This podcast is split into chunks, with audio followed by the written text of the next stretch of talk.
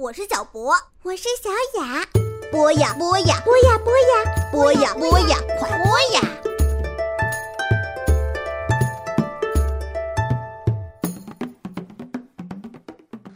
同学们、小朋友们，大家周末好！这里是波雅小学堂，我是你们的大朋友潘采夫，又到了我给大家讲新闻的时间了。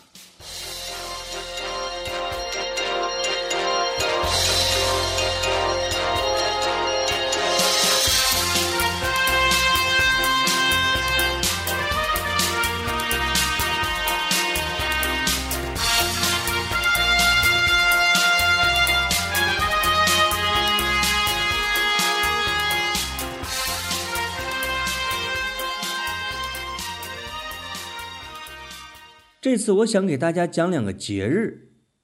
第一个节日是昨天过去的端午节，可能你的爸妈已经给你吃了粽子，有肉馅儿的，啊，有枣馅儿的，有甜的，有咸的，还给你讲了，为了纪念哪个诗人，他是为了纪念中国古代的一个很伟大的诗人，叫做屈原。人们会用往江里边扔粽子。在家里边吃粽子，还在江里边赛龙舟来纪念屈原。屈原是一个很好玩的人，他为什么好玩呢？大家都说屈原的诗写得好，但是我觉得呀，屈原出名是因为他是中国历史上第一个爱哭的男人。为什么这么说呢？有他的诗歌为证啊。他最有名的两句诗，有一句叫做“路漫漫其修远兮，吾将上下而求索”。翻译成现代的白话就是：“路又远又长啊，我要趁着天没黑赶快赶路。”第二句就更有意思了，叫做。长叹息，一咽涕兮，哀民生之多艰。这句话是不是有点像唱戏？他的意思是说呀，我长长的叹息一声，我擦一把泪呀，为我国家的人民这么辛苦而感到难过。这就是屈原为什么爱哭。屈原为什么是中国历史上第一个爱哭的男人的原因？他说的话都像长长的叹息。我为什么这么模仿他呢？因为他让我想起了第二个节日，就是屈原这种说话的方式，这种对人的这种耐心，是不是有点像你的老爸？如果你有一个这样的老爸，你愿意吗？今天呀，也就是星期天儿，也就是六月的第三个星期天，是一个西方的节日，叫做父亲节。如果你是早上起来听我的节目，那么你就有福了，因为你就早早的知道今天是父亲节，你就可以向你老爸道一声节日快乐，或者是偷偷的送一个小礼物给他。如果你是晚上睡觉前才知道这个节目，那你就是不是有点不好意思？哎，我今天一整个白天还老追着我老爸打呢，谁知道今天是父亲节呀？我应该对他好一点，对不对？这个父亲节是发源于美国，啊，一个老爸呀有六个孩子。他在他操劳一生去世之后，他的一个女儿提议当时的州长给他父亲过一个父亲节。当时的人们呀，都在这个衣服上配上红玫瑰呀、白玫瑰呀、白丁香啊，有些国家还配太阳花，还有康乃馨，来表达对老爸的这种感恩。中国在台湾那个地方。会把八月八日当做父亲节来纪念，这是中国特色呀。为什么呢？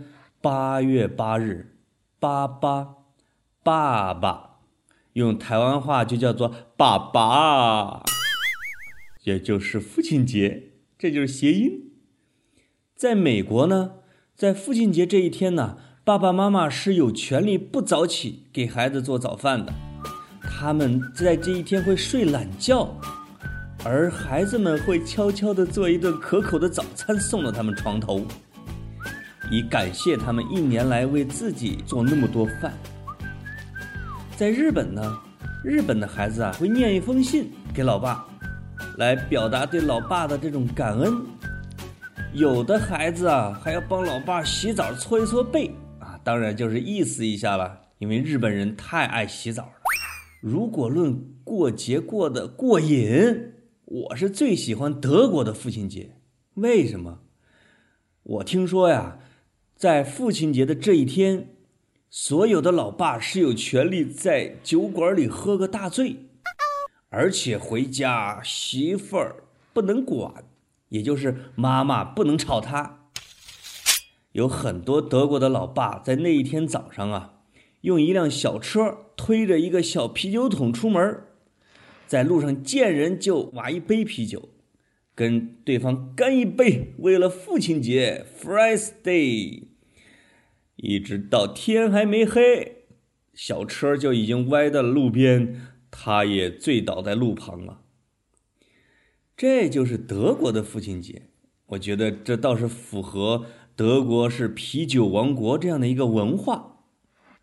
小朋友，你准备怎么过节呢？好了，我们今天这两个节日就讲到这里，祝你们周末愉快，再见。